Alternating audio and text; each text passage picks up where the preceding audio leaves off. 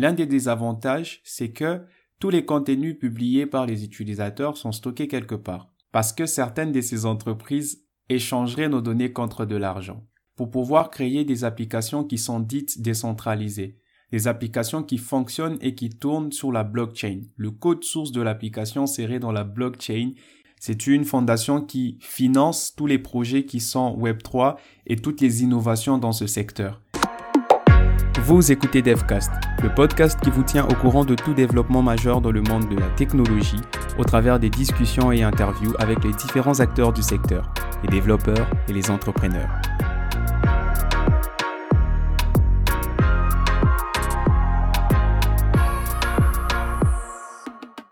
Salut, c'est Bernard NG.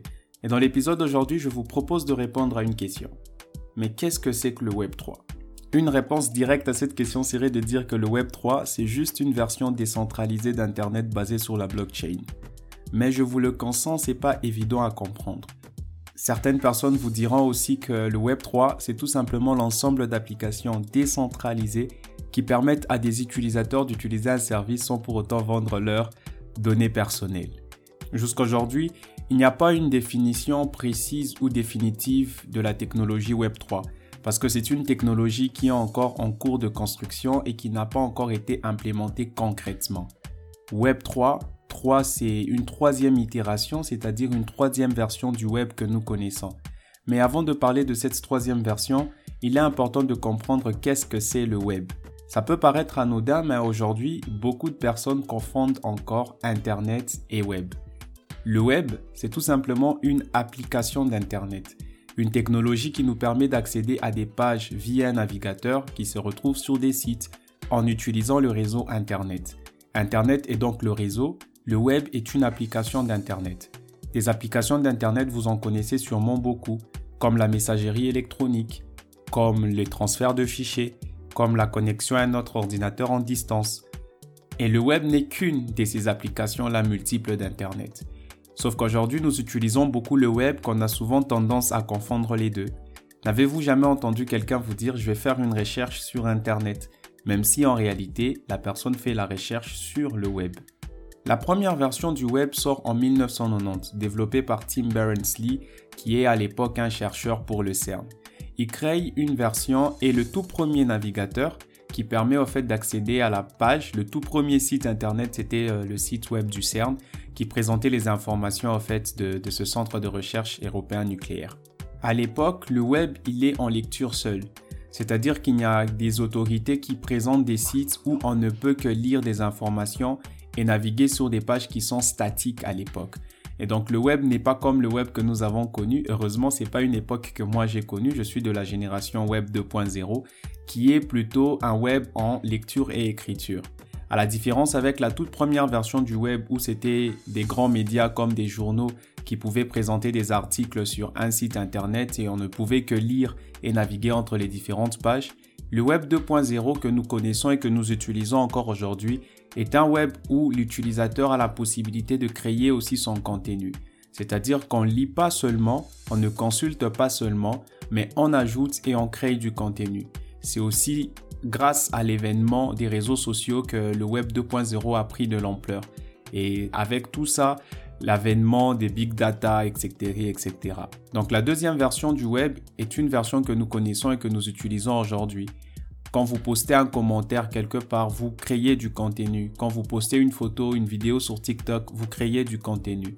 Et ce Web 2.0 présente quelques désavantages, même si l'avantage est que tout le monde a la possibilité de partager du contenu L'un des désavantages, c'est que tous les contenus publiés par les utilisateurs sont stockés quelque part. Bien sûr, le Web 2.0 est un web qui est centralisé en grande partie, c'est-à-dire que toutes les données sont stockées au même endroit.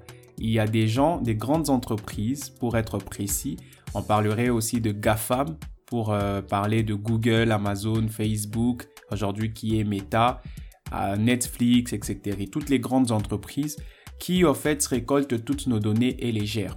Et ça, ça pose un problème au niveau de la politique et la confidentialité de nos données. Parce que certaines de ces entreprises échangeraient nos données contre de l'argent. Et éthiquement parlant, ça pose un souci.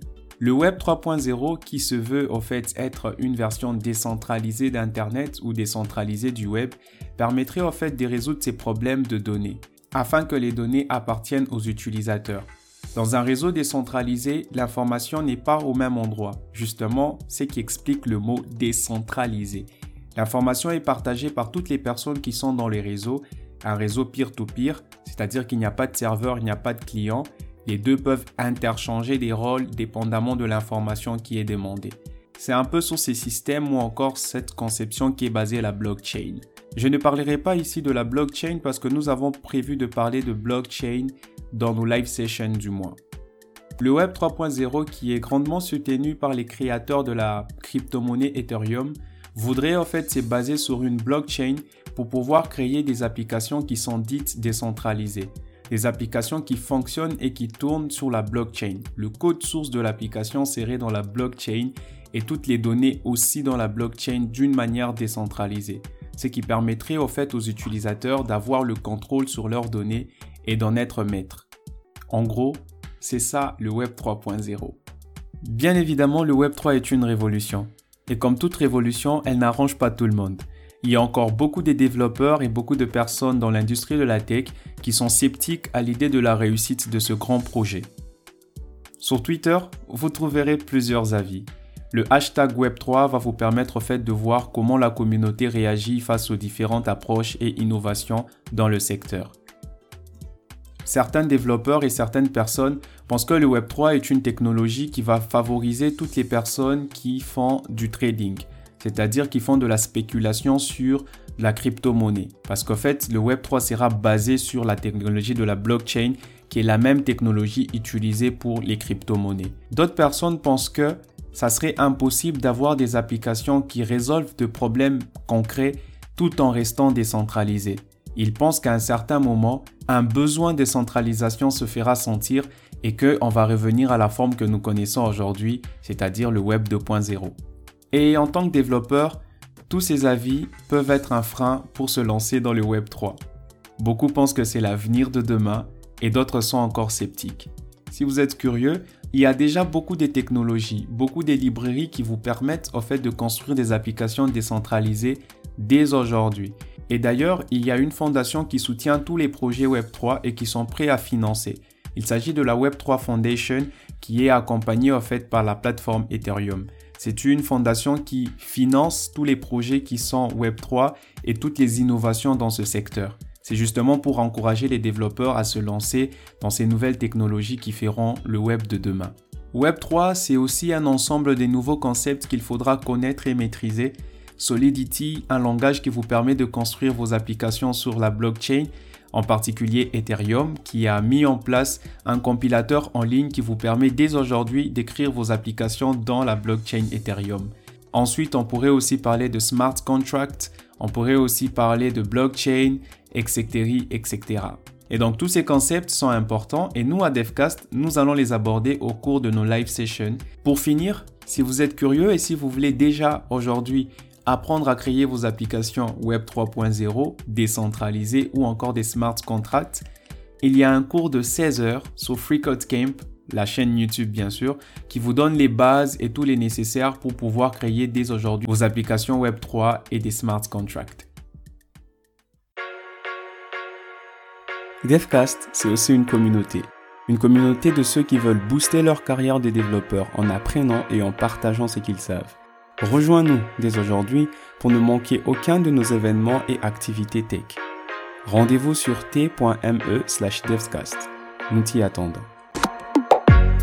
Merci d'avoir écouté cet épisode de DevCast. Nous espérons qu'il vous a plu. Si c'est le cas, n'hésitez pas à nous noter ou à laisser un avis sur la plateforme de podcast sur laquelle vous nous écoutez.